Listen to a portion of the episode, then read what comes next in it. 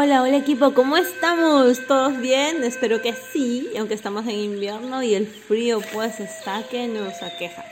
Bueno, vamos a hablar de enfermedades que podrían estar eh, acechando a nuestras mascotas, a los que tenemos gatitos y a los que tenemos perritos. Pues el invierno trae consigo algunas afecciones a la salud de nuestras mascotas.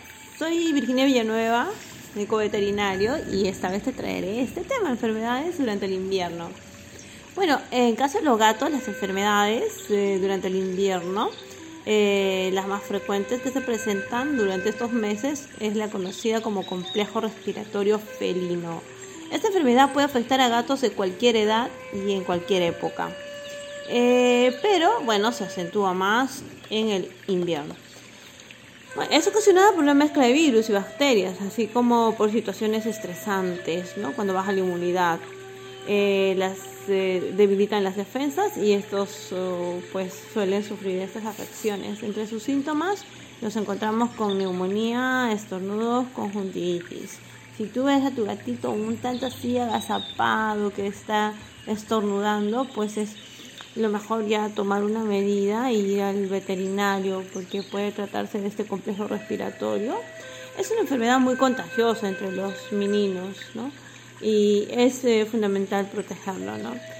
Eh, bueno, pues durante los primeros meses nosotros con la prevención sería con las vacunas, ¿no? Y anualmente siempre, al menos un chequeo con el veterinario para que pueda ver la cartilla de vacunación y pueda prevenir estas enfermedades, Pero bueno, a los perros también les afectan las enfermedades durante el invierno.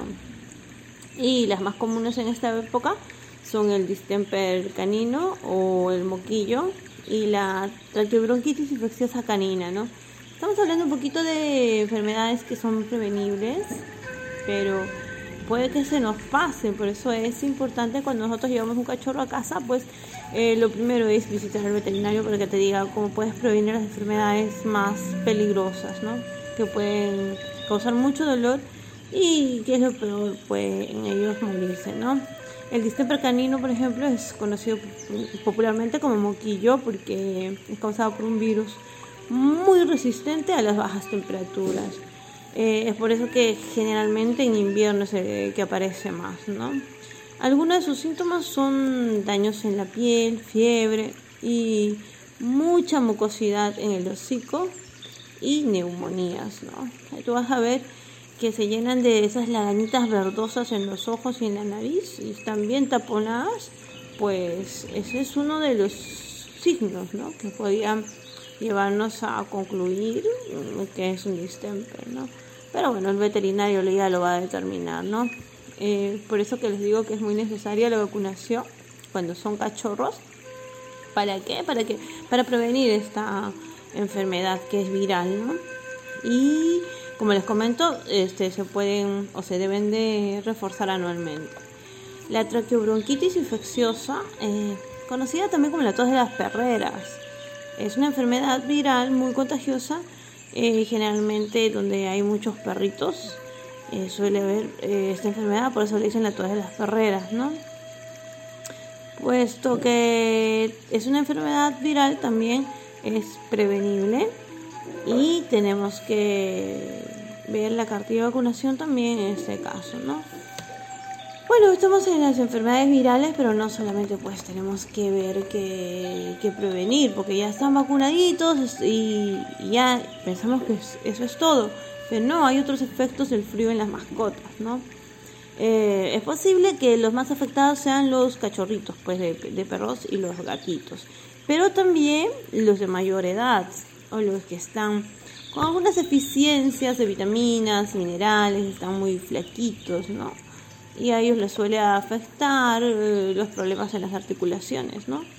Eh, sobre todo los de mayor edad, ¿no? El frío puede ocasionar eh, dificultad del movimiento y, la aparición de atrofia muscular, ¿no? Recaídas o inflamaciones. Se resisten a los paseos, a caminar, o te acercas y empiezan a, a gritar, pues, ¿no? Porque ya temen por el dolor. problemas en la piel, sobre todo si el invierno es acompañado pues de eh, la humedad.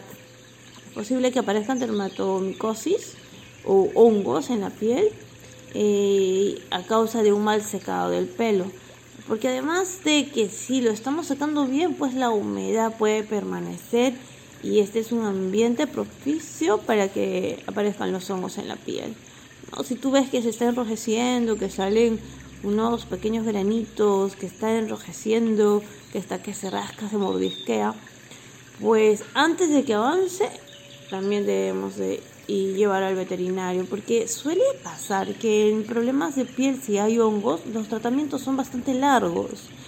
Y si son cachorritos, imagínense cómo va a soportar ese tratamiento. Y si son viejitos, pues son un tanto resistentes a los tratamientos.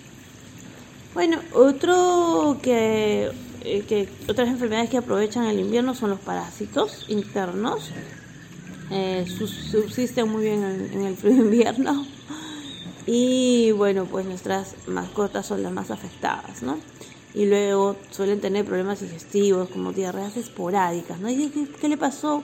Una diarreita en la mañana y, nada más, o en la noche o en la tarde, y luego de 3, 4 días recién vuelve. O puede haber vómitos, incluso acompañados de que está ya evacuando ciertos parásitos. En algunas ocasiones suele verse, ¿no? Pero eso es ya cuando hay una parasitosis muy fuerte. Eh, podemos ver también hinchazón de vientre. Bueno, el hinchazón de vientre si es permanente y no tiene nada que ver con la comida, pues también puede ser un signo de que hay eh, parásitos en nuestra mascota.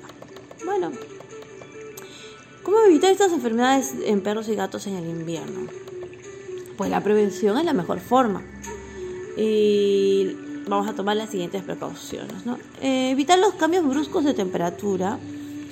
Eh, sobre todo prestar atención a los animalitos o a las mascotas, a nuestros engreídos que tienen problemas cardíacos, respiratorios o articulares, porque en invierno se van a acentuar.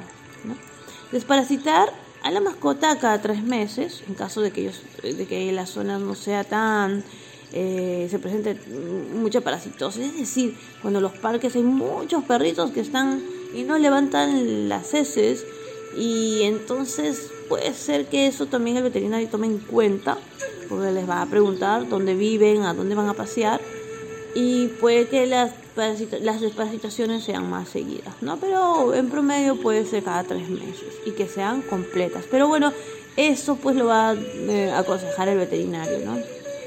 Darles agüita y comida siempre a disposición eh, si la mascota pasa parte del día afuera, es conveniente que cuente pues con, con una casita, ¿no? Porque algunos los tienen afuera, pero denle su casita bien abrigada, su camita, su colchita, ¿no? No cortarles demasiado el pelo tampoco, porque bueno, con eso ellos se abrigan. Eh, limitar un tanto los baños o eh, llevarlos a lugares donde los entre pues, completamente sequitos y el ambiente esté controlado, ¿no? La temperatura del ambiente esté controlado, cualquier síntoma o comportamiento extraño que ellos ya no respondan como suelen responder, pues acudan al veterinario. Puede tratarse de algo eh, que en primera instancia se puede solucionar. No esperemos que ellos lleguen a una neumonía, que es algo terrible, de, que, que, que los afecta bastante y los hace sufrir, ¿no? En caso de los perritos, puedes pasearlos en horas menos frías y evitar llevarlos cuando llueve porque la piel va a estar húmeda, ¿no? Y, y nada, pues eh, prestar mucha atención de abrigar la parte del cuello, la espaldita, también la barriguita, ¿no? Porque a veces se olvidan de la barriguita, pero esto suele traer también por cambios de temperatura algunas disenterías. Bueno, espero que les haya gustado.